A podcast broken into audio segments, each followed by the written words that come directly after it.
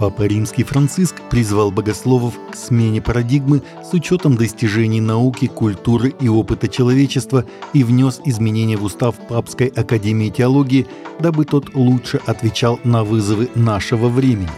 Оправдывая свою инициативу глубокими культурными преобразованиями, папа представил свое революционное видение будущей католической теологии в новом послании «Моту проприо».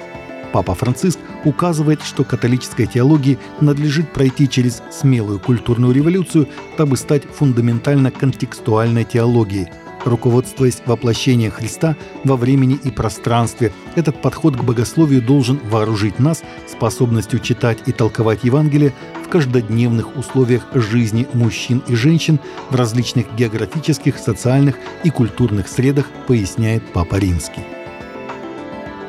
Гонимые христианские общины в Нигерии провели фестиваль духовности и культуры, а его участники воззвали к правосудию для жертв расправ, творимых исламистами. Только за октябрь в одном лишь штате Бенуэ убиты десятки христиан, пишут Персешн и Morning Star News – Правовая защитная организация «Международный христианский концерн» сообщает, что христианское племя Ригве на севере центральной части Нигерии на днях провело очередной фестиваль духовности и культуры в городе Джос, на который съехались общины со всей страны.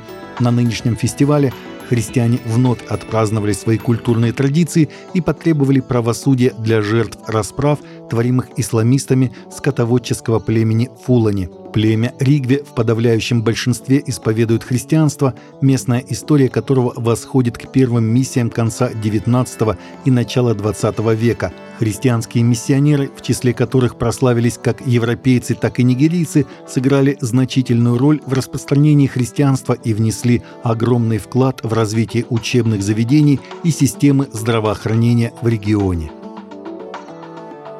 Президент Парагвая Сантьяго Пенья недавно встретился с евангельскими лидерами Ассоциации евангельских церквей Парагвая АСИП, чтобы обсудить соглашение, подписанное страной с Европейским Союзом.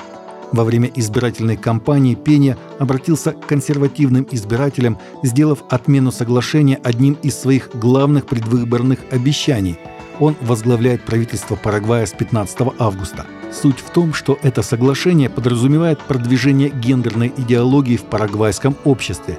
Считается, что оппозиция Пенья побудила большую группу христиан, включая евангелистов, проголосовать за него.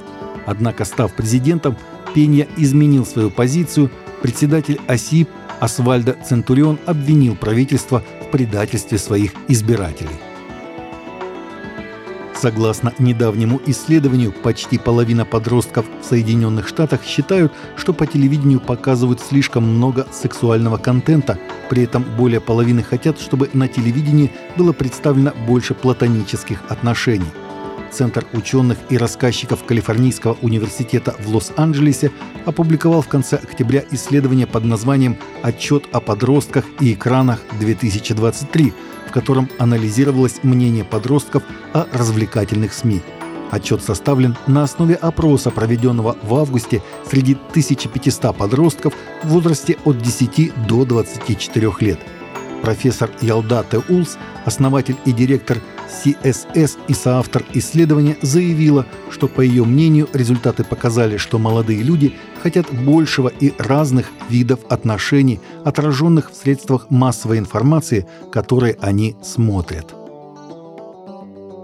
Проект фильма «Иисус» продолжает свою миссию по распространению Евангелия в народах – Очередной уже 2100 перевод фильма будет служить эквадорскому племени, которое в середине прошлого века убило миссионеров за проповедь об Иисусе. Популярный фильм «Служение Крю», снятый по Евангелию от Луки, должен выйти в прокат в следующем году на языке ваурани, на котором говорят около трех тысяч коренных жителей амазонской части Эквадора – Перевод «Благой вести» на язык варани примечателен, учитывая историю отношения к христианству в этом племени. Инициатива стала возможной благодаря сотрудничеству между проектом Jesus Film и консорциумом групп коренных народов, а также при согласии и поддержке старейшин в Ауране, объяснил Крис Декерт, директор языковых студий проекта «Иисус». Члены племени Ваарани в 1956 году казнили пятерых американских христианских миссионеров том числе Джимма Эллиота и Нейта Сейнта за распространение Евангелия. Таковы наши новости на сегодня. Новости взяты из открытых источников. Всегда молитесь о полученной информации и молитесь о страждущих.